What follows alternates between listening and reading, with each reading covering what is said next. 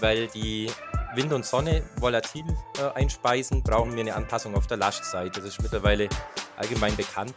Und die Industrie hat Planungsprozesse für ihre Fertigung, die hat ähm, die entsprechenden Personen auch, die sich damit beschäftigen und damit eigentlich so die Infrastruktur, um flexibel zu agieren. Im Gegensatz zu einem Haushalt, da wird es schwieriger. Hi, willkommen bei Npower. Wir sind Markus und Julius und wir sind überzeugt, dass die Energiewende machbar und für den Klimaschutz essentiell ist. Wir produzieren diesen Podcast, damit ihr die Möglichkeit habt, euch Energiewissen anzueignen und möchten euch nebenher spannende Personen und Projekte vorstellen. Los geht's!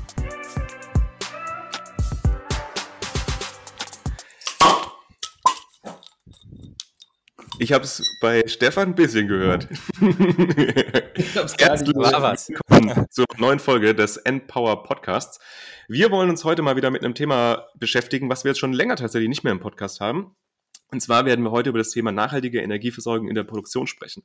Das heißt, wir gehen mal wieder so ein bisschen mehr in Richtung Industrie. Das haben wir ja ganz am Anfang mal in der vierten Episode war es, glaube ich, haben wir so einen Grundüberblick über die Produktion bzw. Industrie gegeben.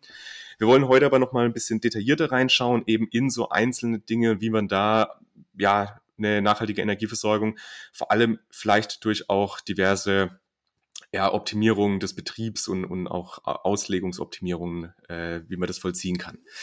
Wir werden uns im, im Expliziten so ein bisschen damit beschäftigen, eben was ist eigentlich Produktion und Industrie, also auch so vielleicht ein bisschen eine Abgrenzung für alle, die das, die das interessiert. Wir werden dann eben auf dieses explizite Thema energieoptimierte Produktionsplanung geben ein bisschen auch noch einen Einblick geben, eben generell über verschiedene Energieversorgungskonzepte, was ich gerade gesagt habe, also so Optimierung ähm, des, des Betriebs, also wie funktioniert es dann während des Betriebs, aber auch eben die Optimierung von der Auslegung, also wenn man so eine Gesamtanlage auslegt und ganz am Ende natürlich wie immer noch so einen kleinen Ausblick in die Zukunft, was sind denn da jetzt noch, noch Potenziale und was bringt uns das eigentlich alles.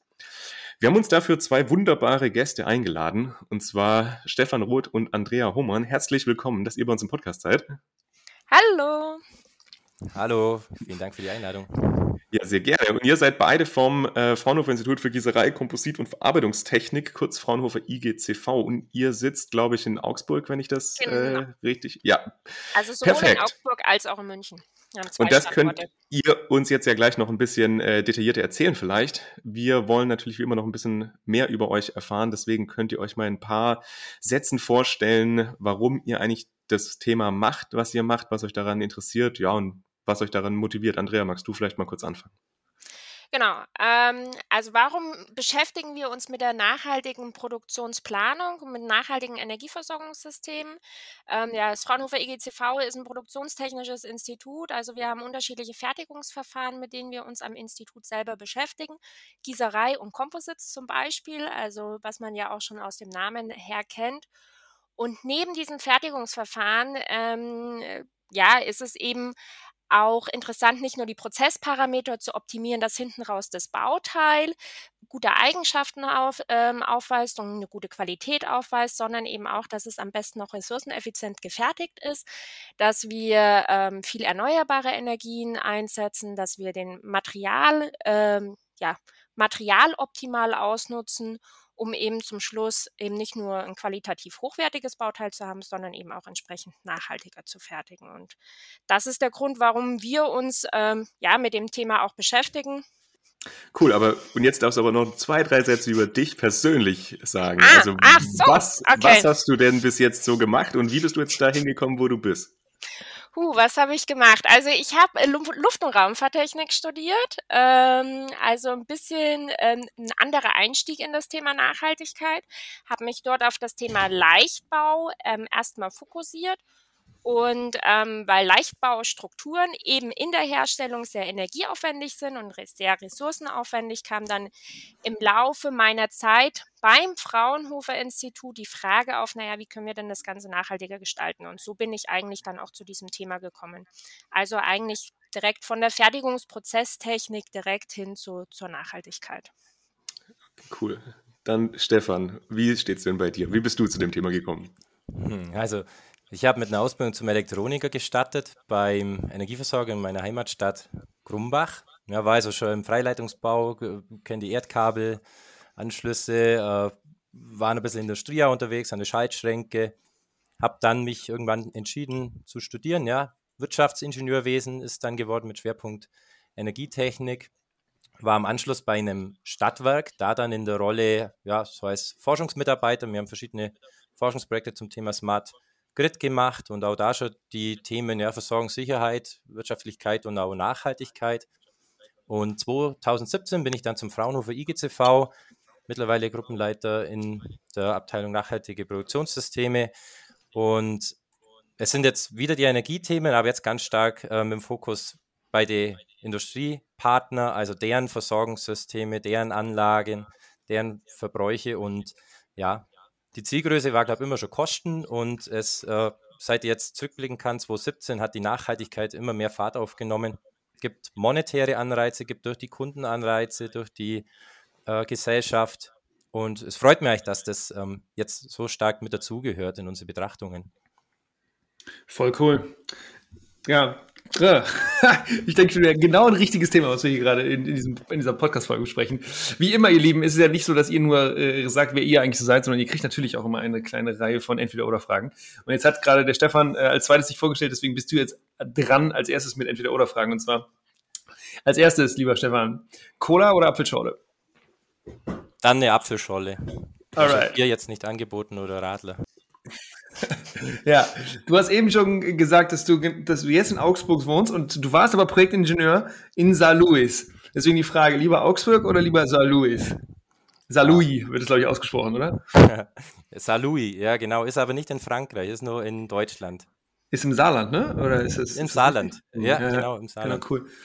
Auf deinem, sagen, Oh, jetzt ja? habe ich gerade geantwortet, aber gut drumherum geredet. Dann machen wir die nächste Frage. ich dachte, das war die Antwort, dass, dass du San Louis besser findest. Ja, so. ich glaube, ich habe einfach nur dein, dein, Gesicht gesehen und daran dachte ich, aber klar, du hast es nicht gesagt. Meine ah, ja. Brust schlagen zwei Herzen, ja. Ja, ja, ja. Nee, super. Dann geht es schon tatsächlich auf die letzte Frage. Und zwar auf deinem LinkedIn-Profil steht nicht nur, dass du nicht nur diese Ausbildung gemacht hast, die du gesagt hast, gerade zum Elektroniker, sondern dass du auch ähm, eine Six Sigma-Ausbildung gemacht hast, Greenbelt, glaube ich. Und äh, jetzt ist die Frage an dich, was hilft dir besser äh, im, im aktuellen Job als Gruppenleiter nachhaltige Produktionssysteme? Six Sigma oder Ausbildung zum Elektroniker? Am besten hilft der Greenbelt in, im, im Taekwondo. Also weiter habe ich es noch nicht geschafft, aber da habe ich auch eine Greenbelt. okay, dann weiß ich jetzt nicht, was das auf deine Leadership-Fähigkeiten äh, Durchsetzungsstark aussagt. Aber ja, okay. Sag mal kurz, was ist Six Sigma für die Menschen, die es nicht wissen? Oh, Six Sigma ist äh, ein System zur Minimierung von Fehlern. Ja, Six Sigma ist die statistische Größe da dazu. Man versucht also so minimales Perzentil an, an äh, Fehlern zu erreichen und hat damit eigentlich eine, eine, eine Messgröße und kann Ziele definieren. Und dann gibt es einen ganzen Methodenbaukasten dazu, äh, was die, die Greenbelts und die Six Sigma-Experten einsetzen, um die Ziele dann auch zu erreichen. Genau, das kommt auch, glaube ich, aus der einfach aus der Produktion von Autos wahrscheinlich, oder? Weil es, glaube ich, irgendwie ich aus dem das war, äh, japanischen wechselt aber, muss man aufpassen, mit Lean und Six Sigma sind zwei ja. Systeme. Ich glaube, Ford war das äh, Lean-System äh, und Six Sigma klingt nach Toyota. Naja, müssen wir im Nachgang Faktencheck Da machen. merkt man, du hast nur den Green Belt und nicht den Black Belt. Nein. okay, einen dummen Kommentar durfte ich, durfte ich machen. Okay, dann gehen wir jetzt zu Andrea. Äh, Prosecco oder Cremant, Andrea? Keins von beiden, aber wenn dann Prosecco. Ja, wenn, wenn keins von beiden, was denn dann lieber? Lieber Bier oder Rotwein. Das ist auch okay. Ich war am Nachdenken, ob ich Rotwein oder Weißwein frage und dachte ich, nee, ich frage nicht Rotwein oder Weiß, also ich frage Prosecco oder Cremant. Alles klar. Ähm, du bist ja, ähm, genau, du machst ja nicht nur Projektarbeit mehr, sondern du bist ja jetzt einfach schon äh, Abteilungsleiterin. Ähm, deswegen die Frage auch an dich, bist du lieber Chefin oder bist du lieber Projektbearbeiterin? Äh, kommt aufs Thema drauf an. Wenn es um die Nachhaltigkeit geht, Projektbearbeiterin. Wenn es um andere Themen geht, äh, Chefin. Immer schön die blöden Aufgaben delegieren. genau. Ja, super. Andrea, es ist ja so, dass wenn man Chefin ist, dann muss man dafür sorgen, dass genug Kohle da ist für die Menschen, die im Team arbeiten. Und jetzt ist das so, dass wir in der Pandemie natürlich die Schwierigkeiten haben, ähm, nicht mehr so auf irgendwelche Messen gehen zu können oder auch nicht mal irgendwie bei Kunden vorbeizugehen. Deswegen, wie akquirierst du Kunden lieber? Per Telefon oder per E-Mail? Ähm, boah, ähm, also effektiver per Telefon tatsächlich. Ähm, aber schnell eine E-Mail geschrieben ist manchmal tatsächlich einfacher. Okay, und kann man in eurem Bereich per E-Mail Geld äh, akquirieren? Geht das wirklich? Ähm, für den Erstkontakt ist es ganz gut. Also ich glaube, wenn es dann wirklich um die Details geht, kommt man nicht ums Telefon herum und ist ja auch eigentlich absolut sinnvoll. Wobei es ja eigentlich auch nicht mehr das Telefon ist, sondern es ist ja dann äh, Teams, Zoom oder sonstige Medien, die man, die man jetzt einsetzt. Klar, genau. Äh, aber bei euch, wenn ich das richtig verstehe, ihr macht natürlich auch Forschungsprojekte, aber ihr macht eben auch viele wirkliche Kundenprojekte, ne? Ja, ja. Industrieprojekte, ja, genau. Und deswegen, da muss man ja einfach B2B einfach ganz nah auch an den Kunden ganz dran klar. sein. Genau, deswegen auch die Frage. Das ist ja immer, es ist ja, Fraunhofer ist ja auch nicht Fraunhofer. Es gibt ja irgendwie sehr viele Institute und ich glaube, die operieren ja auch alle sehr mhm. different, während wir beim Easy ja immer sehr viel auf Forschungsprojekte gemacht haben. Super, dann gehen wir jetzt rein in die Folge, so richtig, richtig. Und zwar, äh, genau, fangen wir einfach an mit, was bedeutet Produktion eigentlich im Allgemeinen und was ist die Abgrenzung zur Industrie? Also um mal so die ganz großen Rahmen einfach aufzuspannen. Ja, also Industrie ist ja der weit gefasste Begriff, der fasst auch die Gewinnung von den Rohstoffen mit ein und dann die Erzeugung der Grundstoffe bis hin zur Fertigstellung vom ja, fertigen Produkt.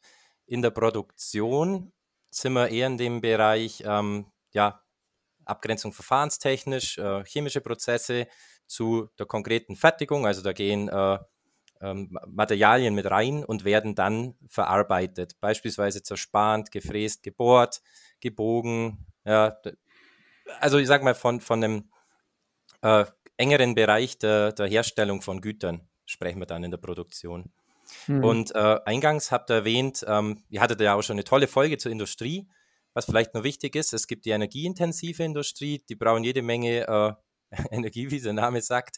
Und wir haben das Spannende, was wir in der Folge auch ein bisschen thematisieren wollen, mittlerweile aber auch das bei, die, bei den Mittelständlern, also die kleinen Metallverarbeitungsunternehmen, diese Nachhaltigkeitsthemen und diese Produktionsplanungsthemen mit Schwerpunkt Energie wenn du jetzt sagst, wenn du jetzt diese Unterscheidung machst zwischen energieintensiver Industrie, das ist dann, weiß ich nicht, das ist wahrscheinlich sowas wie Glas oder so Zement, Zementherstellung und so weiter. Kann, kann, und jetzt sagst du, jetzt hast du gerade von diesem kleinen mittelständischen Unternehmen gesprochen. Kannst du mal ein paar einfach nur handgreifliche Beispiele nennen, was solche mittelständischen oder kleinen Unternehmen tatsächlich dann herstellen, einfach um nochmal ein bisschen mehr Griffigkeit für unsere Audience ähm, zur Verfügung zu stellen? Ein Beispiel, das wir hier noch aufgreifen werden, ist ein äh, Hersteller von äh, Fertighäusern, der Module, äh, Modulbauweise hat, also diese Holzkonstruktion herstellt äh, und dann bis zur fertigen Hauswand äh, das in seinem Werk herstellt und das auf die Baustelle fährt zum Montieren. Ähm, wir haben Anlagenhersteller für Klimatechnik, der ähm, ja, sich die Motoren, die, die Komponenten zukauft, aber dann beispielsweise in der Blechfertigung die ganzen Kanäle fertigt und auch die Gehäuse und dann das alles bei sich montiert, um es beim Kunde aufzustellen. Ähm, was haben wir noch alles? Wir haben einen Hersteller äh, für Sägeblätter und, und Bandstahl, also der auch dann äh, ja, äh, äh, so ein Endlosprodukt fertigt und die Zähne in, in das äh, Metall fräst. Es gibt ganz vielfältige Beispiele. Ja, nee, aber das ist super. Genau. Ist das ist aber hauptsächlich irgendwie so diese schon Metall- oder Bauindustrie? Also auch Zulieferer für eben Metallkomponenten oder so? Ja. Ja. Okay. Andrea will jetzt Luftfahrt und äh, Automobilbranche ein bisschen was dazu es, sagen, oder? Genau, es, es, ist ja im Prinzip aber auch der, der, der, die Hauptkomponenten, die da reinlaufen, ist ja dann doch viel auch einfach Elektronik beziehungsweise auch Metall. Metall, aber auch die Kunststoffindustrie ähm, kommt, kommt dann auch dazu. Also das sind, ähm, wobei es dann auch nicht mehr die kleinen und mittelständischen Unternehmen sind, aber es sind auf alle Fälle Unternehmen, die jetzt nicht so viel Energie benötigen im Vergleich zum Beispiel zu einer Papierherstellung in, also das sind einfach ganz andere Maßstäbe. Mhm. Und wenn wir uns jetzt mal quasi wieder im großen Rahmen anschauen, über, ihr habt es ja gesagt, über die energieintensive Industrie, da haben wir ja explizit schon mal drüber gesprochen, auch wie die quasi sich entwickeln können. Aber was ist denn jetzt so die Relevanz von quasi dem Gesamtaspekt Industrie-Produktion, also im Energiesystem? Also welche, welche Relevanz spielt das denn? Also da ist eine interessante Zahl, dass die Industrie 40 Prozent vom Stromverbrauch in Deutschland ausmacht. Also die hat eine sehr großes Potenzial, was schon mal die Energiemenge angeht. Und was spannend ist, wenn man dann mit den Firmen sich unterhält, die haben ähm, ein Flexibilisierungspotenzial. Also, weil die Wind und Sonne volatil äh, einspeisen, brauchen wir eine Anpassung auf der Lastseite. Das ist mittlerweile allgemein bekannt. Und die Industrie hat Planungsprozesse für ihre Fertigung, die hat ähm, die entsprechenden Personen auch, die sich damit beschäftigen und damit eigentlich so die Infrastruktur, um flexibel zu agieren. Im Gegensatz zu einem Haushalt, da wird es schwieriger. Da redet man viel von der Waschmaschine, aber die müsste man dann beladen, bevor man das Haus verlässt und darf das nicht vergessen. Und wo sind die Anreize? Ja, nächster Punkt: Die Industrie hat auch ähm, Zugänge zu Märkten, wo die Preise dann äh, schwanken, also auch ein Anreiz oder Regelleistungsmärkte, also wo man ein Abschalten oder Zuschalten von der Last im Vorfeld anbietet, falls es gebraucht wird im System. Ähm, sehr viele Stellhebel hat da die Industrie, einfach um Potenziale zu heben. Und das ist das, was wir äh, heute auch vorstellen wollen, wie wir das machen. Ja. Das heißt also im Prinzip, dass man eben sagen kann, wenn jetzt viel Stromüberschuss beziehungsweise wenn eben wenig Strom zur Verfügung ist, dass man sagt, dann werden bestimmte Produktionen eben stärker gefahren oder runtergefahren oder eben abgeschalten. Da gibt es doch auch, ähm, also das gibt es ja jetzt auch schon seit ein paar Jahren und es ist ja wirklich so, dass die Preise dann auch tatsächlich unterschiedlich sind für den Strom, die dann tatsächlich beziehen. Das war, glaube ich, das, was du gerade auch so ein bisschen gesagt hast, dass wenn man eben in, in Stunden, wo sowieso schon viel Strom verbraucht wird, Strom bezieht, dass das dann einfach deutlich teurer ist, als wenn man eben in Stunden Strom bezieht, wo eben ja, viel, viel Strom vorhanden ist. Viel Strom zur Verfügung steht, ja. Das ist der Unterschied zum Haushalt. Der hat seinen Strompreis, egal wann der verbraucht wird, der wird am Ende vom Jahr abgelesen. Für die Industrie, die hat teilweise, ja nicht alle Unternehmen, aber die größeren haben den Zugang zum Day-Ahead-Markt. Da kostet dann die Megawattstunde so zwischen 120 Euro oder minus 90 Euro. Also ich krieg 90 Ach, krass, Euro, ja. wenn mhm. ich Strom verbrauche, weil eben zu viel momentan im System war. Und mhm. im Idealfall schaffe ich es, dass die Unternehmen sich schon dran anpassen im Vorfeld. Da gibt es Preisprognosen, so wie es natürlich auch Einspeiseprognosen gibt, wie viel Energie wird zur Verfügung stehen. Unternehmen bereiten sich schon mal darauf vor, dass sie nächste Woche so fertigen, ähm, dass sie sich an die Preise anpassen und damit das System unterstützen äh, mit dem entsprechenden Bedarf. Ja. Aber das sind auch wahrscheinlich eher diese Unternehmen, die jetzt nicht irgendwie fünf bis zehn oder 15 Leute haben, sondern das sind eher schon so Firmen, die, weiß nicht, ich kann es nicht einschätzen, 50, 100, 200 Leute haben, weil sonst haben die ja wahrscheinlich gar nicht die Kapazitäten, sich solche smarten Systeme überhaupt eigentlich einbauen zu lassen, oder? Das betrifft vor allem auch energieintensive Firmen, muss man tatsächlich sagen. Und das sind natürlich dann wieder größere Firmen. Aber das, was der Stefan jetzt gerade erzählt hat, quasi, dass im Day-Ahead-Markt die Strompreise schwanken, könnte ich natürlich auch darauf übertragen, dass wenn ich selber Energie ähm, erzeuge, das heißt, wenn ich zum Beispiel als Unternehmen, und das haben auch schon viele kleine und mittelständische Unternehmen, zum Beispiel eine Photovoltaikanlage habe und die produziert ja auch nicht konstant Strom, sondern dann, wenn die Sonne strahlt, eben mehr Strom. Und ähm, wenn ich das, ähm, den Strom nicht direkt einspeisen möchte, sondern selber verwenden möchte, kann ich mir auch Energiekosten entsprechend sparen. Das heißt, auch hier ist für kleine und mittelständische Unternehmen ähm, ist interessant, die Flexibilitätspotenziale der Produktion mit auszunutzen, sodass ich das dann eben nicht an den Strompreisen, die an der, im Day-Ahead-Markt gehandelt werde, anpasse, sondern an den Strom, den ich selber produziere, an die Menge. Aber dann würden Sie doch eigentlich solche Unternehmen, wir gehen gleich weiter, aber ich habe hab diese Frage noch, mhm. dann würden Sie doch aber immer gucken, okay, im Sommer, wenn das Wetter gut ist, dann weiß ich, ich habe irgendwie, weiß nicht, von 11 bis 15.30 einfach gute Einspeisungskapazität auf meiner lokalen Solaranlage und würde versuchen, den Löwenanteil meiner Produktionsenergie, die ich benötige, in diese vier Stunden zu packen. Genau. Das, so wäre so würde das dann aussehen, ja? Okay. Ja. Und da gibt es halt eben unterschiedliche Me Mechanismen, die ich ziehen kann, mhm. ähm, um eben Strom in der Zeit zu, zu verbrauchen. Ähm, letztendlich muss ich aber trotzdem in irgendeiner Form meine logistischen Zielgrößen einhalten. Also ich muss trotzdem meine Termintreue hinten raus wahren und das ist eigentlich ähm, ja die Kunst dahinter, ähm, günstigen und grünen Strom optimal zu verbrauchen und zu nutzen, aber trotzdem eben letztendlich die Termintreue einzuhalten, die Umlaufbestände gering zu halten, also dass eben an sich die Produktionskosten ähm, nicht steigen. Ja. Das ist ja aber wahrscheinlich auch eine Herausforderung dann, was, also wenn jetzt so ein mittelständisches Unternehmen, ja ein bisschen ein kleineres, was ja auch Mitarbeiterinnen und Kapazität angeht, weil man muss ja dann auch in den Stunden, wo man viel produzieren will, wahrscheinlich auch viel Arbeitskraft bereithalten, oder?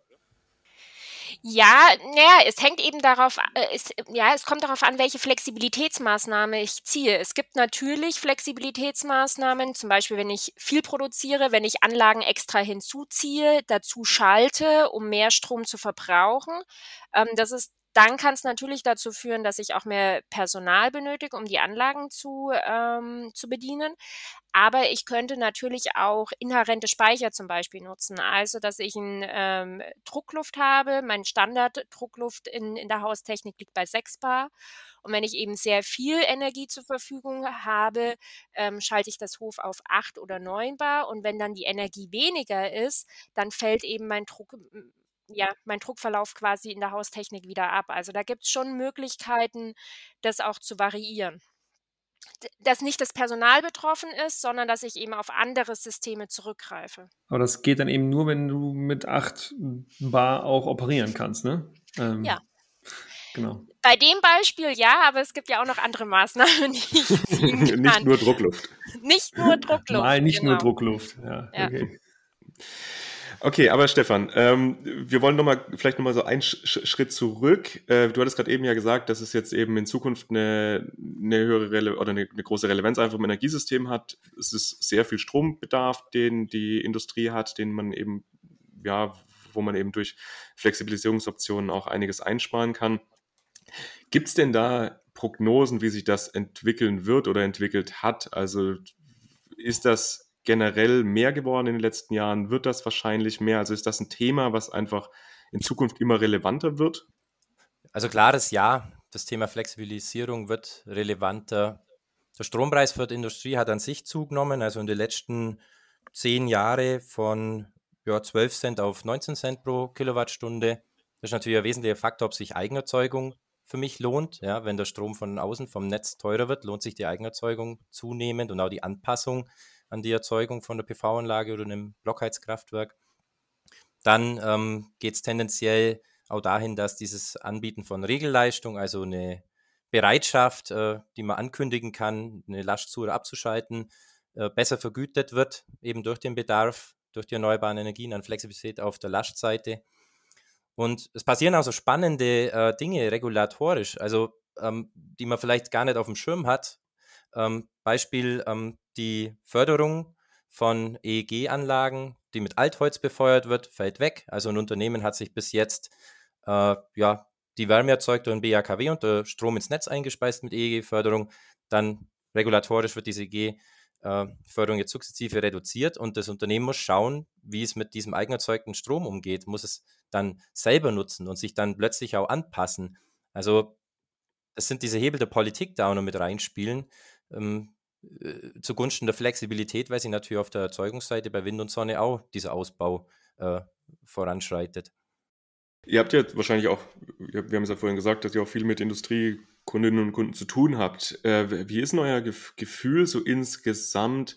Also ist das was, was die jetzt tatsächlich auch schon sehen, die jeweiligen Akteure? Oder, also ich meine, wahrscheinlich sind ja schon die, die auf euch zukommen und mit denen ihr arbeitet, welche klar, die da generell Interesse dran haben, aber habt ihr so einen Grundüberblick? Also ist das ein Thema in der Industrie, was auch immer mehr Aufmerksamkeit bekommt, oder ist das noch so ein bisschen vielleicht, man sollte eigentlich danach gucken, aber so richtig wird es noch nicht. Ja, etwas stiefmütterlich noch. Genau. Also das, was der Stefan gerade angesprochen hat, dass, dass langsam die Anlagen aus der Förderung auslaufen und es eben nicht mehr so wirtschaftlich ist, ins Netz einzuspeisen, sondern die, die, ähm, die Energie selber zu nutzen, das wird jetzt zunehmend kommen, weil die Verträge, ähm, die laufen ja über einen gewissen Zeitraum und die fangen jetzt sukzessive an, eben auszulaufen. Nicht nur für die, fürs Altholz, sondern auch für die PV-Anlagen und auch für die Windkraftanlagen, wenn Firmen selber, das gibt's auch, ähm, Windkraftanlagen betreiben. Und deswegen wird diese, die Nutzung der, der eigenerzeugten Energie wird ähm, künftig immer auch wirtschaftlich interessanter werden. Und dann gibt es natürlich auch Firmen, die sind intrinsisch motiviert aufgrund der Nachhaltigkeit. Also dass sie wirklich sagen, es ist nicht nur ein wirtschaftlicher Benefit, den sie sehen, sondern sie wollen wirklich ihre Produkte nachhaltiger fertigen mit geringeren ähm, Treibhausemissionen und ähm, das letztendlich dann auch ausweisen auf ihre Produkte hin, sodass der Kunden das auch dann sieht entsprechend.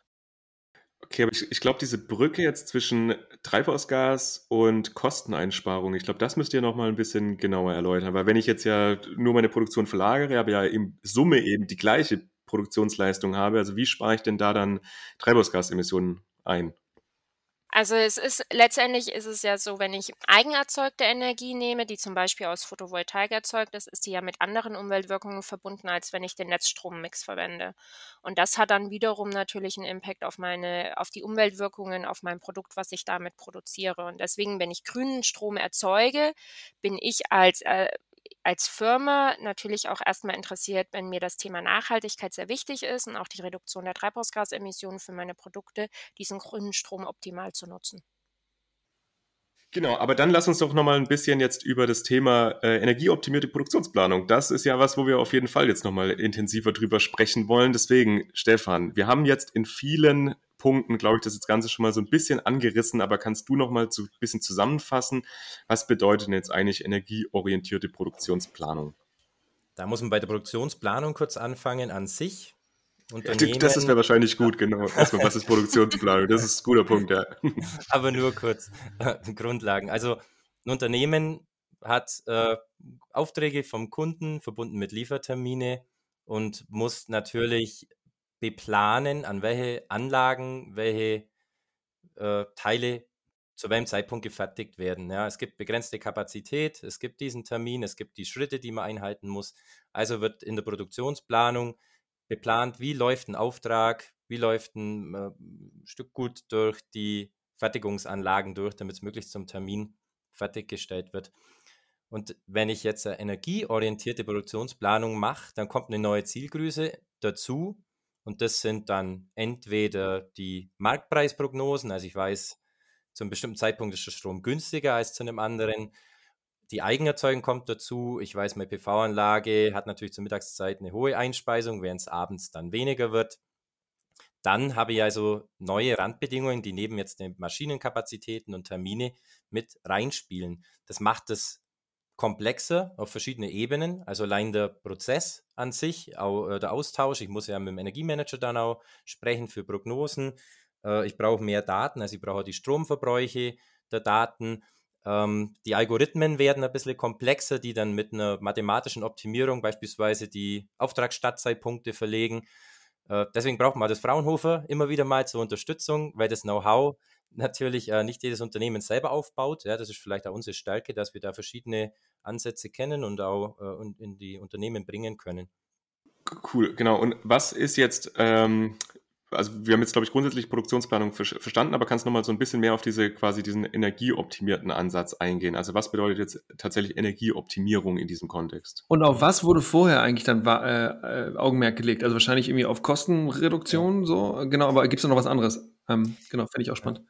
Also wenn man Optimierung heranzieht, braucht man immer eine Zielgröße und im Normalfall ist das beispielsweise eine Minimierung von der Durchlaufzeit. Also dass ich äh, die Anlagen so belege, dass die, der Zeitpunkt vom Beginn der Produktion bis zur Fertigstellung des Produkts möglichst kurz ist.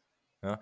Oder ich kann ähm, Maschinen... Warum will man das haben? Also was in, warum ist es, ist es ein großes Problem, wenn ich noch 20 Minuten länger brauche? Ja, dann habe ich eine hohe Anlagenauslastung. Die Anlagen kosten ja Geld, die sollen äh, auch ausgelastet sein. Ich kann äh, kurze Lieferzeiten meine Kunden versprechen und kann dann auch Eilaufträge beispielsweise bearbeiten. Wenn die dazwischen geschoben werden, müssen das so allgemeiner sinnvolle Zielgröße. Und energieoptimiert, ja, man muss oft dann sagen, energiekostenoptimiert. Also wenn ich jetzt äh, die Zielgröße von schwankende Strompreise mit reinnehme, dann ist meine Funktion, meine Zielfunktion natürlich in der Optimierung minimiere die Kosten. Also Verbrauch pro Stunde mal die Kosten in dieser individuellen Stunde kumuliert, gilt es dann zu minimieren. Ja. Ne?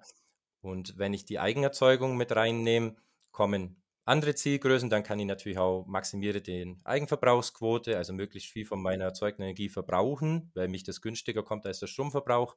Ich kann den Autarkiegrad auch maximieren, also äh, die Energie, die ich erzeugt habe, sollte möglichst viel abdecken von meiner äh, Gesamtverbrauch. Ja, das sind verschiedene Zielgrößen, die ich teilweise auch getrennt voneinander optimiere und dann mir das beste Szenario aussuchen muss.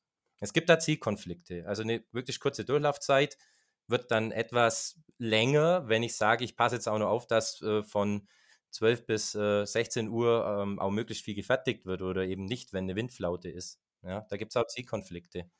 Das heißt, es kommt dann eben darauf an, was man jetzt tatsächlich optimieren will. Da kann man ja auch wahrscheinlich auch in Richtung beispielsweise Treibhausgasemissionen oder auch andere Sachen dann optimieren. Aber die Frage ist ja, ob das wirklich gemacht wird. Also ihr habt ja am Anfang gesagt, ja, dass da so, dass jetzt bei diesen Firmen schon mehr Awareness dafür da ist, irgendwie für CO2-Emissionsreduktion und so weiter. Aber wenn Stefan jetzt sagt, naja, das ist eben irgendwie, ein, das ist jetzt ein Punkt, den man optimieren kann. Man kann eben auf, also du hast ja eben auch angefangen mit Kosten, dass es eigentlich wahrscheinlich äh, betriebswirtschaftlich sinnvoller ist, erstmal auf die Kosten zu gucken, ist das ja auch verständlich, dass die das machen, auch wenn das nicht super ist. Ähm, wie ist, wenn ihr mal weg von diesen, von diesen Algorithmen kommt, könnt ihr nochmal eine Einschätzung geben, wie wichtig das Thema tatsächlich ist? Oder ist es einfach nur ein Thema, wir haben jetzt diese Solaranlage und jetzt wollen wir auch möglichst kosteneffizient den Strom nutzen, der da bei uns auf dem Dach ist? Es gibt natürlich eine Hemmschwelle, also die, ich muss die Qualität von meinen Produkten weiterhin einhalten und ja, muss, klar. Äh, auch wissen, wo bin ich denn flexibel und wie äh, gut ist das anwendbar. Also es muss natürlich schon eine Finanzierbarkeit gegeben sein. Das sind eben diese Anreize von den verschiedenen Märkten und das entwickelt sich dahin, dass das besser wird. Aber die Awareness, wie du sagst, ist, die Unternehmen wissen ja, dass sie flexibel sind. Also die haben auch so eine maximale Last, die sie nicht überschreiten sollen, sonst zahlten sie mehr Netzentgelte. Und wenn mal ein BHKW ausfällt, dann wissen die, jetzt müssen wir irgendwas abschalten. Ein Ofen darf jetzt nicht weiterlaufen, sonst kriegt man ein Problem mit dieser Lastspitze. Also die Unternehmen wissen ja, dass sie irgendwo flexibel sind. Und jetzt kommt so aus dem Wissenschaftlichen heraus diese energieoptimierte oder energieorientierte Produktionsplanung und trifft auf die Unternehmen. Ja, die hören das auf Konferenzen, die lesen was davon, hören was davon im Empower Podcast und sagen dann, auf jeden Fall, das können wir doch bestimmt für uns nutzen. Entweder ist das der Energiemanager oder der Geschäftsführer, irgendjemand interessiert sich dafür und dann macht man eine Potenzialuntersuchung. Und dann geht's los. Ja, wo sind die Flexibilitäten? Was für Märkte können wir eigentlich bespielen? Und ich würde sagen, bei den energieintensiven Unternehmen wird das definitiv auch schon gemacht. Also da gibt es einige Anwendungsfälle, wo die Produktionsplanung auf alle Fälle schon auf Basis der Energiekosten mit erfolgt. Ähm, das heißt, dass die Energiekosten prognostiziert werden und auf dessen Basis das bei der Planung mit berücksichtigt wird, weil da eben ein hohes Einsparpotenzial natürlich auch ist. Bei den nicht energieintensiven Unternehmen ähm, nimmt es zu. Also da ist es natürlich schon so, dass man erstmal ähm, auch Investitionen tätigen muss. Ich brauche meinen Energieverbrauch, ich muss den entsprechend tracken ähm, in Kombination mit der Produktion. Das heißt, da spielt natürlich auch das Thema Digitalisierung eine Rolle. Und ähm, dann ist es eben oft so, wie wir vorhin schon bei der Druckluft gehört haben, ähm, ich brauche eventuell noch zusätzliche Technologien, um gewisse Energieflexibilitätspotenziale heben zu können. Ähm, das heißt, ich würde es nicht flächendeckend äh, für jedes Unternehmen unterschreiben, aber die Anfragen steigen. Und nicht nur in Forschungsprojekten, sondern auch in Industrieprojekten. Ah, cool. Ja. Steigen da auch die, die, die Möglichkeiten von Förderungen und sowas? Ich weiß, es gibt, glaube ich, dieses Pilotprogramm Einsparzähler, mit dem man auch, glaube ich, seinen, seinen Energieverbrauch in, in Industrieunternehmen eben, eben tracken kann oder fördern kann. Also ist das was, was auch bei der Politik schon angekommen ist, dieses Thema? Gibt es da mittlerweile mehr oder ist da was in Aussicht? Also ich meine, dass es vom BMWI ein Förderprogramm in dieser Richtung gibt. Was ist das BMWI ähm, für die Menschen, die es noch nicht wissen? Oh, wir wissen gar nicht, ob das so, so, so bestehen bleibt, der Name.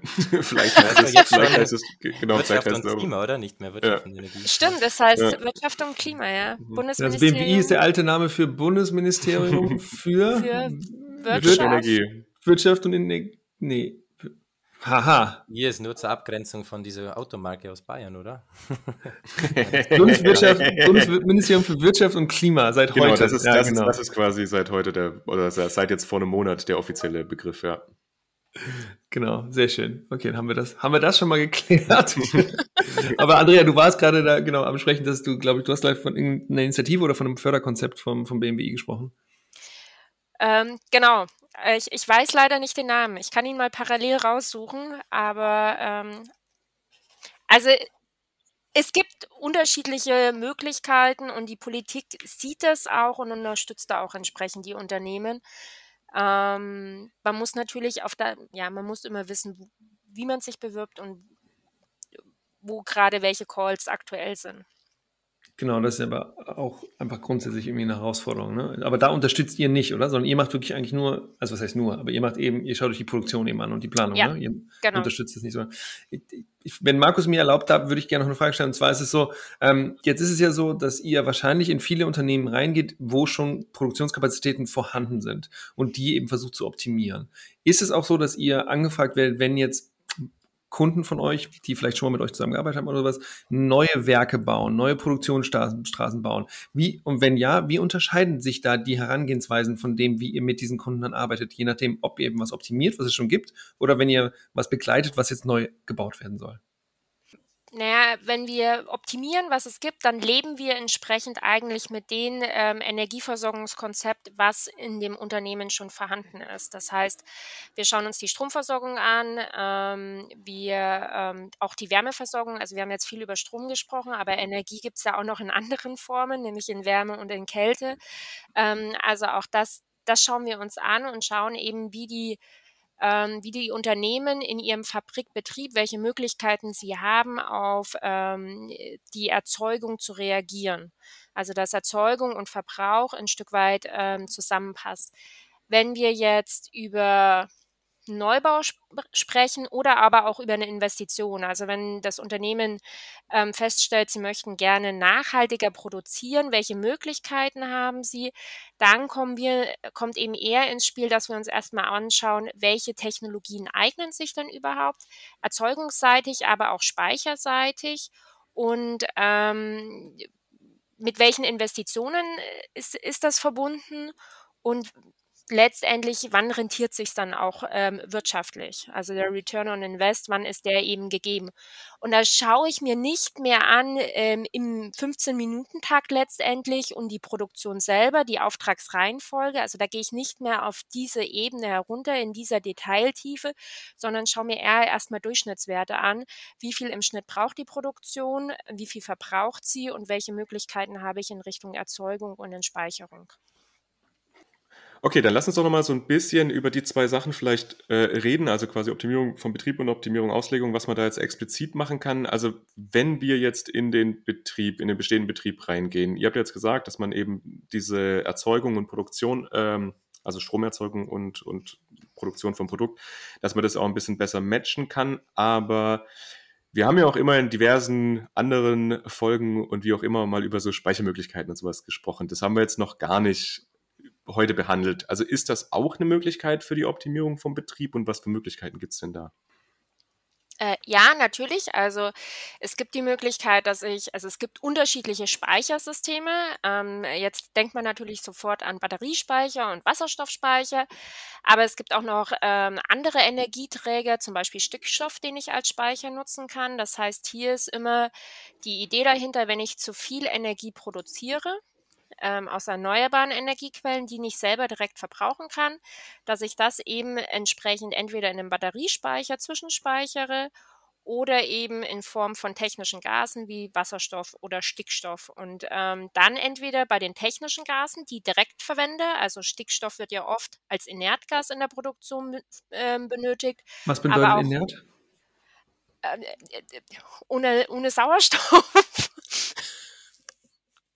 Ähm, genau, also wird zum Beispiel in Ofenprozessen benötigt, also und das ähm, ohne das die ohne Sauerstoff oder mit Sauerstoffausschluss fahren müssen. Oder aber auch Wasserstoff wird zum Beispiel in der ähm, ja, gibt es auch unterschiedliche Anwendungen. In der Stahlindustrie zum Beispiel wird viel Wasserstoff auch eingesetzt. Ähm, ähm, oder auch beim, beim, beim Schweißen direkt. Und entweder kann ich diese technischen Gase dann eben selber direkt verwenden, also ich erzeuge mir, erzeuge mir meine technischen Gase. Stand heute werden die oft dann einfach zugeliefert ähm, von den großen Konzernen, die man so kennt. Und ähm, oder ich, ähm, was jetzt in Form von Wasserstoff natürlich möglich ist, ich kann das Ganze wieder rückverstromen und kann mir dann aus meinem Wasserstoff dann letztendlich wieder Strom ähm, herstellen.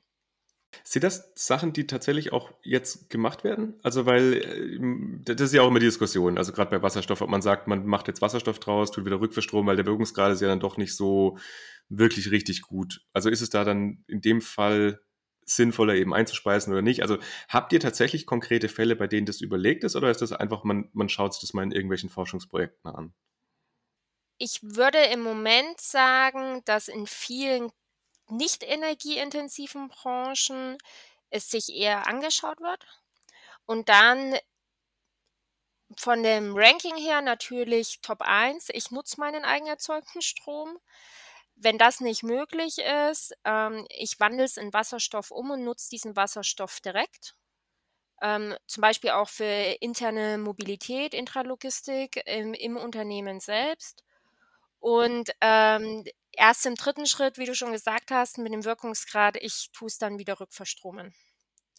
Aber es ist tendenziell erstmal eher in Forschungsprojekten.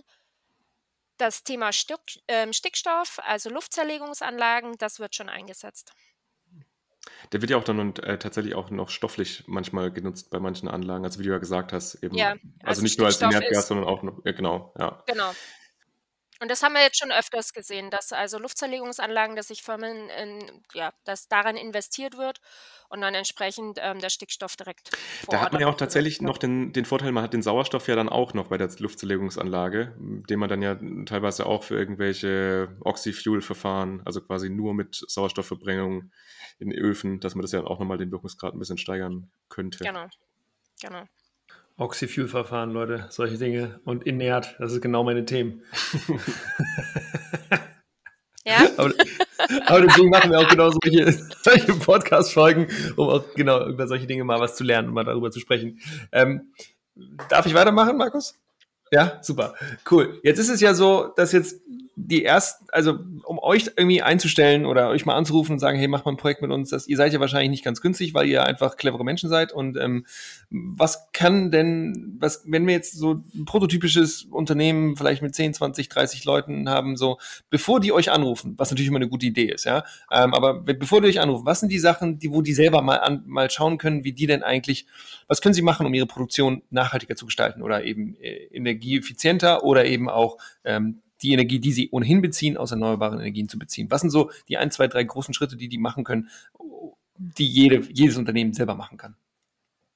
Also wenn wir bei der Energieflexibilität bleiben, da gibt es durch unser Synergie-Projekt, gefördert vom BMBF, also Bildung und Forschung, das entsprechende Ministerium, äh, mittlerweile super Veröffentlichungen, also auch wirklich für die Industrie ausgerichtet. Es gibt VDI-Blätter, die einen da unterstützen. Es gibt auch äh, eine Broschüre mit Praxisbeispielen aus verschiedenen Branchen. Ähm, es finden sich also viele so Best-Practice-Beispiele mittlerweile. Was machen eigentlich andere Unternehmen? Das ist eine gute Anregung zu Beginn. Und wenn man so ein bisschen eindampfen will, stellt man sich als Unternehmen vielleicht mal als erstes die Frage, wo bin ich denn flexibel? Also immer da, wo Puffer sind, das können Materialspeicher sein, Temperaturspeicher, äh, verschiedene Lagerkapazitäten. Da bietet sich Potenzial, flexibel zu sein. Und die zweite Frage ist, wo kann ich die Flexibilität nutzen? Ja, was habe ich denn für Eigenerzeugungsanlagen? Was für Marktzugänge habe ich? Was bietet mir mein Netzbetreiber? Da gibt es die atypische Netznutzung, äh, die Jahreshöchstlast so als Kennzahl. Ähm, also das Angebot von Flexibilität, das ich habe und dann wer hat ein Interesse daran, das zu nutzen, die Nachfrage. Ja? Das sind so die zwei Kernfragen und dann bietet es sich an, so ein interdisziplinäres Team zu bilden äh, über die verschiedenen Bereiche hinweg und ähm, an der Stelle auch mal, gehört auch die IT dazu, wie kann ich es überhaupt befähigen, wie kann ich es anbinden, da gehört der Vertrieb dazu, was die Kunden eigentlich erwarten. Da kommt auch immer mehr, also in, in bestimmte Branchen, Zielvorgaben für CO2-Reduktionen äh, für die Produkte. Ja, das ist ein wichtiger Faktor. Nee, super, genau. Das sind genau, ich glaube, das sind sehr wichtige Schritte und ich glaube, überhaupt erstmal Awareness dafür schaffen, ist, glaube ich, sinnvoll. Und dann genau, ich finde deine Idee von so einem transdisziplinären Team super, weil genau das musst du ja machen. Das bringt ja nicht nur, wenn irgendwie einer im Vertrieb äh, das macht oder eine andere Person, im, im, die irgendwie die Produktionsleitung hat oder sowas, sondern ich glaube, dass solche Firmen einfach in sehr komplexen Marktumfelden mittlerweile agieren. Und wenn man da nicht die Menschen eben zusammenbringt, die eben in diesen jeweils einzelnen Subsystemen ein bisschen Ahnung haben, dann äh, dann ja, ist es doomed for failure. Ich glaube, deswegen ist das schon mal eine gute, gute, gute Herangehensweise. Und dann kann man euch ja immer noch anrufen, wenn man merkt, boah, man kriegt es nicht hin oder hey, da sind so viel Potenzial, wir wissen nur nicht wie. Hm. Aber das wäre jetzt auch nochmal eine Frage tatsächlich. Also ich gehe jetzt mal davon aus, der Bedarf wird jetzt, ihr habt ja gesagt, in den nächsten Jahren eben auch deutlich steigen. Also dass auch die Nachfrage wahrscheinlich nach so Beratungsangeboten und sowas steigen wird. Seht ihr da in den nächsten Jahren auch ja, eine Art Engpass, weil im Gebäudebereich beispielsweise, das, da gehen wir davon aus, dass in den nächsten Jahren auch einfach extrem viele Fachkräfte fehlen werden, die zum einen die Beratung machen, aber zum anderen auch die ganzen Installationen machen werden. Also wird, wird das auch ein Problem sein, in das wir ja, eventuell reinlaufen werden? Es gibt ja zum Glück die Fridays for Future Bewegung. Also das Thema Nachhaltigkeit ist, denke ich, vor allem auch für die Jugend oder für die jüngere Generation sehr interessant. Und ähnlich wie wir jetzt auch im Bereich Informatik sehen, dass ähm, früher war es Maschinenbau der Superstudiengang, jetzt ist es mittlerweile Informatik. Und ähm, das Thema Nachhaltigkeit wird in den Studiengängen auch immer mehr behandelt, wird immer, ähm, also es wird viel mehr Bewusstsein geschafft. Die Ingenieure werden in dieser Richtung auch ausgebildet. Deswegen mache ich mir auf der Ebene tatsächlich weniger ähm, Sorgen, weil es einfach äh, die junge Generation intrinsisch motiviert ist, dieses Thema anzugehen. Die dann quasi so Beratungs Projekte eben angehen können oder in Ingenieurbüros oder vielleicht am Fraunhofer bei euch, wie auch immer. Äh, genau. Oder dann direkt in den Unternehmen sind und wirklich ähm, versuchen, ähm, nachhaltiger zu produzieren. Es ist ja auch für Deutschland, da ich sage mal, eine Chance, vielleicht auch so strategischen Weg, dass wir bei bestimmten Schlüsseltechnologien, die man braucht für diese Flexibilisierung und äh, der Weg der Energiewende, was der erforderlich macht, wenn wir zeigen können auf verschiedene Felder, wie es geht, dass natürlich da auch äh, die Industriezweige dafür entstehen, mit dem entsprechenden Personal und, und die Fachkräfte dafür, ähm, ja, wir eigentlich die Lösungen auch äh, exportieren können und da wieder so einen Leitmarkt vielleicht auch äh, entstehen lassen. Ja. Und wenn ihr jetzt mal in die Zukunft schaut, also wenn ihr jetzt, ja, ich meine, wir haben jetzt quasi ja die neue Regierung und die werden bestimmt auch die ein oder andere neue Idee haben, um Sachen zu unterstützen, vielleicht auch andere Sachen abzu, äh, ja, vielleicht abzuschaffen. Also wenn ihr jetzt irgendwie was einen Einfluss hättet, beispielsweise eben im, im Wirtschaftsministerium, was wären denn von, für, von eurer Seite so Wünsche oder Anregungen, was sollte denn in den nächsten Jahren passieren, um eben dieses ganze Thema weiter voranzutreiben? Also welche politischen Möglichkeiten gibt es denn da? Also was ich bei der Industrie häufig aufnehme, ist das regulatorische Korsett, so wie es genannt wird, ist teilweise noch eng also die Jahreshöchstlast oder so ähm, Vorgaben äh, mit Einsatz von BHKW mit Rückspeisung und so weiter die sind oft nur unflexibel. Also man kann da nur mehr Freiheitsgrade schaffen, dass die Industrie auch ihre Flexibilität, die sie hat, äh, an den Markt bringen kann und so auch ins System bringen kann. Das ist ein Punkt. Wirtschaftliche Anreize setzen. Also man muss tatsächlich Stand heute schon noch sagen, dass äh, die Investitionen sich oft erst nach äh, fünf Jahren plus, teilweise zehn Jahre plus ähm, rentieren. Wenn man in äh, Speicher investiert, wenn man neue Technologien einsetzt, wenn man Anlagen umrüstet, dass sie nicht nur auf Erdgas ähm, laufen, sondern vielleicht auch auf Wasserstoff.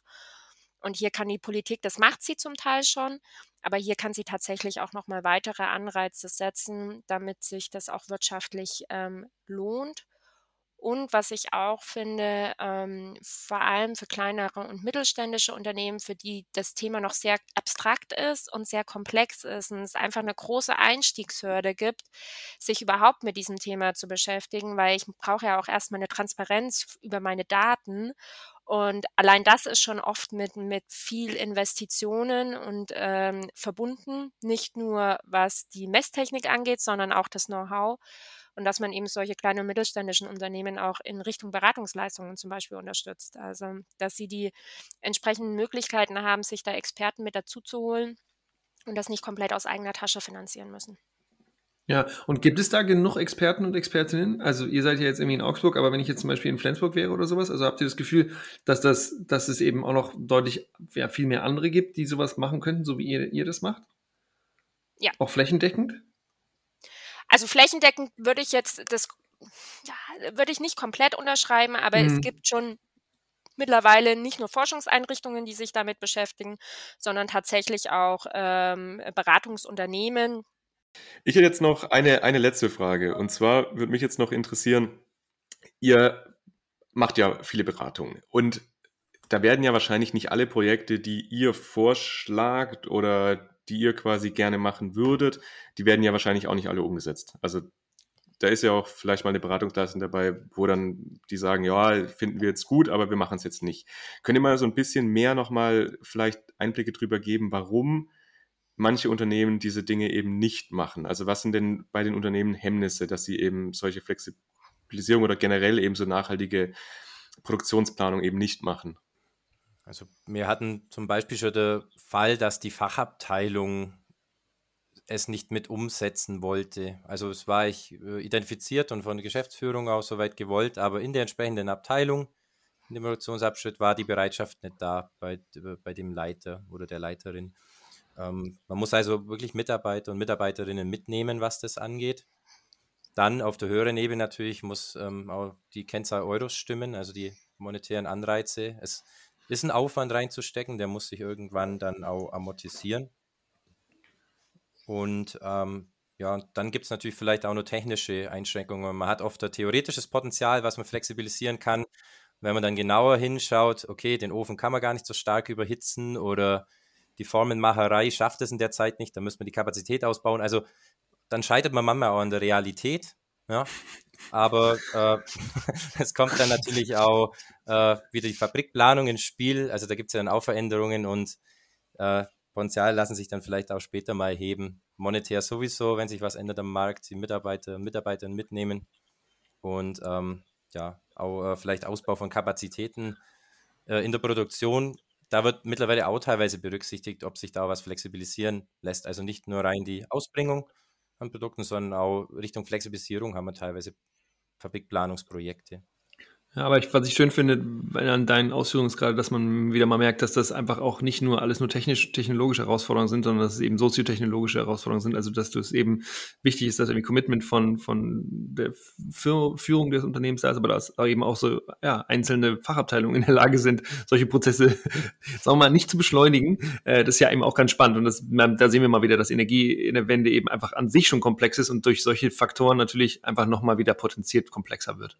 Genau ich finde es auch echt spannend, weil, also ich arbeite ja auch mit viel mit, mit, mit Städten oder beziehungsweise so Kommunen, die auch jetzt vor vielen Herausforderungen stehen und ich habe ja auch grundsätzlich Einblickindustrie, halt nicht so detailliert und mit Einzelindustrieunternehmen wie ihr jetzt. Und es ist schon spannend, weil das sich halt diese, diese, das, das deckt sich einfach, weil das ist genau das Gleiche, wenn einfach in verschiedenen Fachabteilungen, wenn die nicht gut zusammenspielen und manche das nicht wollen, dann ist es einfach ein Riesenproblem, dass es dann nicht umgesetzt wird. Und deswegen ist, glaube ich, auch genau das, was Stefan, du ganz vorhin mal gesagt hast, dass eben so äh, man, man generell vielleicht mal so, so eine Gruppe zusammenstellen sollte aus allen Fachabteilungen, die da Lust drauf haben, Interesse dran haben und da was voranbringen wollen, dass das einfach auch ein extrem wichtiger Schritt ist. Man stellt auch bei der, also man hat das Ziel, was energieflexibel zu gestalten und stellt dann oft auch fest, der Prozess ist eigentlich noch gar nicht effizient. Also man hat da noch Verschwendungen. Man müsste erstmal dafür sorgen, dass er effizient läuft, äh, hat dann erstmal nur eine vorgelagerte Baustelle.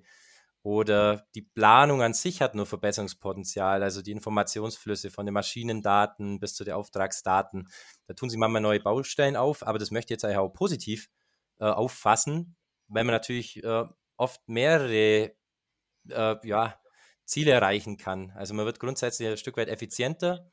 Um dann auch flexibel zu sein, muss man natürlich auch wissen, wann man wie viel verbraucht, ja, Transparenz schaffen und kann dann vielleicht auch Produktivität sogar erhöhen und verbessert insgesamt seine Wirtschaftlichkeit und, und Nachhaltigkeit. Ja. Ja, das dann, wie, wie viel, wie viel äh, fliegen mit einer Klatsche? Das wären dann. Deswegen Abwärmenutzung, ne? Wenn alle Unternehmen, die jetzt hier zuhören und viel Wärme verschgeuden, Abwärmenutzung machen. Ja. Ein Herzensthema. Cool. Dann glaube ich, kommen wir zum Ende des Podcasts, oder, Markus?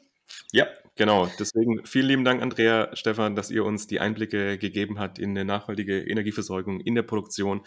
Ich fand es sehr spannend, mir hat richtig viel Spaß gemacht. Ich habe auch wieder super viel gelernt und ich finde es cool, dass wir auch mal so einen detaillierten Einblick einfach in auch so Einzelunternehmen mal wieder machen konnten, weil das hatten wir tatsächlich jetzt noch gar nicht im Podcast. Genau. Von mir auch ein großes Dank an euch. Vielen Dank euch auch. Es hat uns auch sehr viel Spaß gemacht. Äh, war eine schöne Stunde. Absolut, ja. Tolle Sache. Das, das Bier ist auch leer, aber nur eins. Nur eins, nur eins zum Glück. Du musst das zweite leider wieder auf die, aufs Sofa nehmen vor die Tür. Sehr gut. ins Bett gehen. Wunderbar. Sehr gut. gut. Als gleiche Leben. Macht's gut hier. Also vielen Dank an euch. War super. Jo. Danke. Danke. Recap. Julius, was hast du bei dieser Folge gelernt? Ja, ja, ich fand es erstmal eine spannende Folge, dass wir überhaupt mal wieder angefangen haben, ähm, also mal wieder etwas tiefer reinzugehen, weil ich finde, dass wir ja sehr oft irgendwie äh, sehr wichtige Themen, aber eher so die wirklich großen Linien besprechen. Und deswegen fand ich es spannend, nochmal, äh, ja, mal so tief reinzugehen und tatsächlich mal sich Produktionsplanung anzuschauen und eben mit Fokus auf energieorientierte äh, äh, Produktionsplanung natürlich. Ich hatte manchmal das Gefühl, als ob das klar bei diesen Firmen dann vielleicht schon angekommen ist, dass da irgendwie was da, das ne, Klimawandel, dass wir da was machen müssen, aber dass es irgendwie hauptsächlich eher so erstmal darum geht, überhaupt äh, Produktion zu flexibilisieren ähm, und dass das irgendwie so eher die, die Steuerungsgröße wäre, anstatt dann irgendwie äh, tatsächlich ähm, CO2-Emissionen einzusparen. Aber vielleicht habe ich das auch, ist das, also ist das jetzt, bin ich auch ein bisschen gebiased und, und das ist ja auch ein, wahrscheinlich ein Schritt, der erstmal gegangen werden muss, bevor dann tatsächlich auch geguckt werden kann, wie kann jetzt zum Beispiel der Strom, der aus der Solaranlage kommt, wirklich besser einge, einge ähm, einge, äh, eingespeist werden oder überhaupt besser benutzt werden.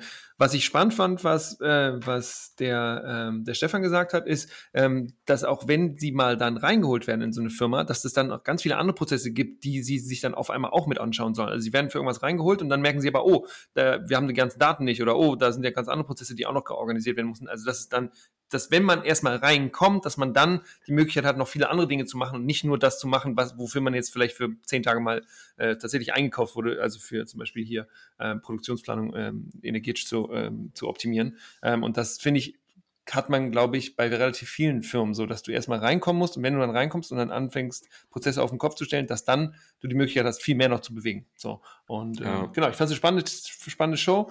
Ähm, und ich fand es cool, dass wir so spezifisch reingegangen sind. Ähm, und ich fand sie un unkompliziert und un unaufgeregt, aber, aber spannend. Genau. Was hast du mitgenommen?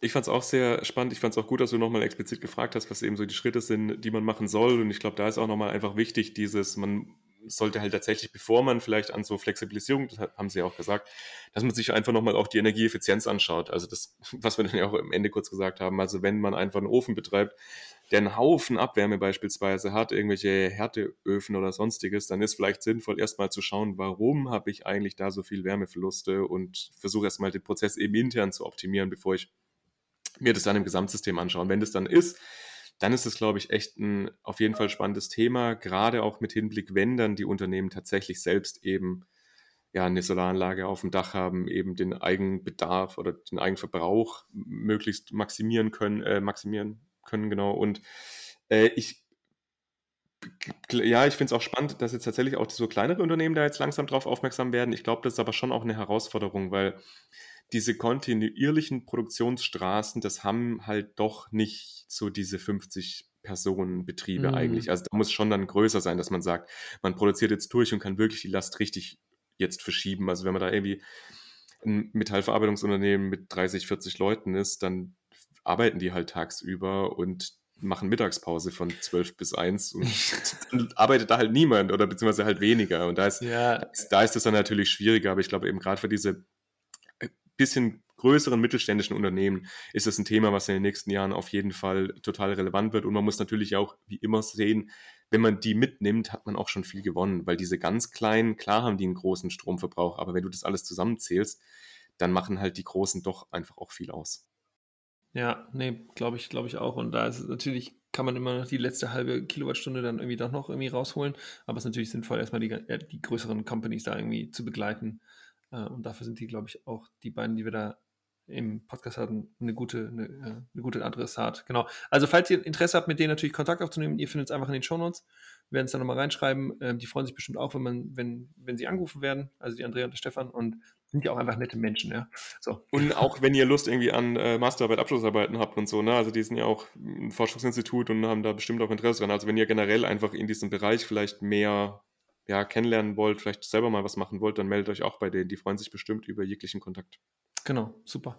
Genau, also, das war's dann von dieser Folge vom Empower Podcast. Wir freuen uns, wenn ihr beim nächsten Mal wieder reinhört. Wenn ihr noch nicht abonniert habt, dann freuen wir uns, wenn ihr euch äh, kurz die Zeit nimmt, einmal bei Spotify oder bei Apple Podcast draufzukleben. Das hilft uns immer, weil das dann wieder anderen angezeigt wird, dass dieser Podcast existiert. Das heißt, wenn ihr dem Empower Podcast folgt, dann macht ihr automatisch, sorgt ihr dafür, dass noch mehr Leute zuhören und das sorgt dafür wieder, dass die Energiewende hoffentlich etwas schneller wieder vorangeht. Das noch zum Werbebanner hier. Werbe. cool, da, dann war es heute. Freuen uns, wenn ihr in zwei Wochen wieder reinhört und äh, bis dahin alles Gute. Ciao, ciao. Bis dann. Ciao, ciao.